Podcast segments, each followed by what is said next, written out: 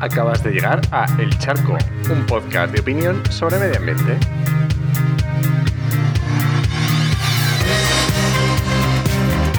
Soy Enoch Martínez, ambientólogo y profesional del medio ambiente, porque trabajo y me he formado para ello, y hoy voy a opinar sobre la caza en África.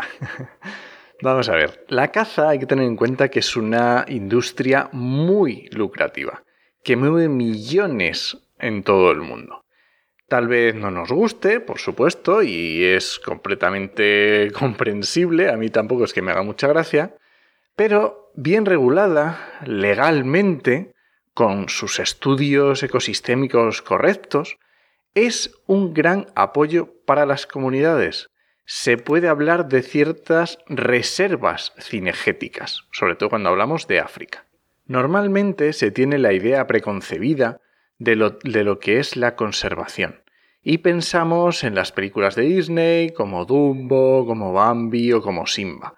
Y es que estamos pensando en individuos. Y me he dicho Simba y es verdad que el Rey León eh, lo deja muy claro, pero nos quedamos con la forma, con la parte de peluche en lugar del trasfondo de ese círculo de la vida. Pero bueno, como decía, tenemos que pensar la, la conservación se trata de especies, no de individuos. Cuando pensamos en la conservación de una especie, no tenemos que de los, de los, de los elefantes, no tenemos que pensar en Dumbo. No tenemos que pensar en ese elefantito que hemos visto en un documental. ¿Vale? Tenemos que pensar como una especie global tenemos que pensar, tenemos que tener la visión de la naturaleza y el, y el ecosistema como un todo en equilibrio. Pero tenemos que tener en cuenta también que para que un carnívoro crezca, tiene que comer a otros animales. Cada día mueren animales y el círculo de la, vida continúa.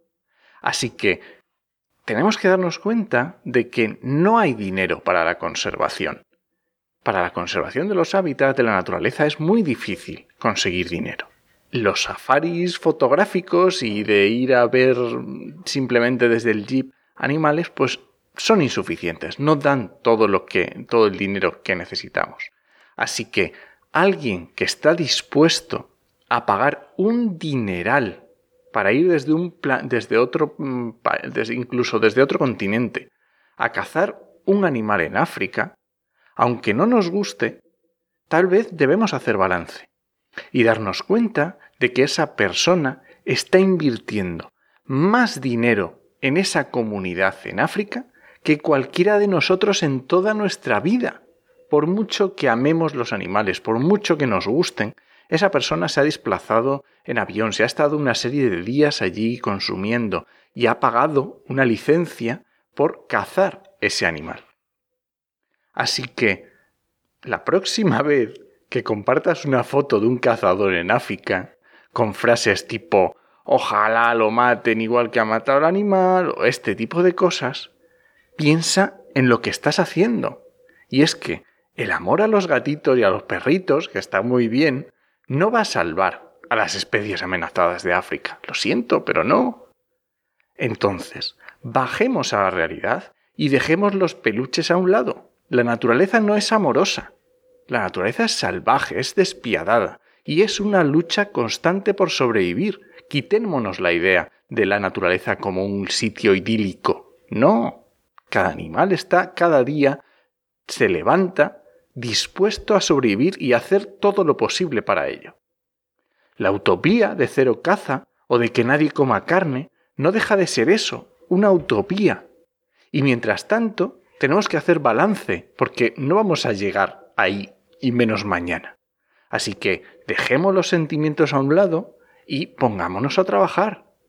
Esto no se trata de una religión, de unos sentimientos, de una forma, se trata de controlar el ecosistema, de un control poblacional que puede permitir tener un ecosistema en equilibrio, incluso aunque se produzca la caza de algunos individuos.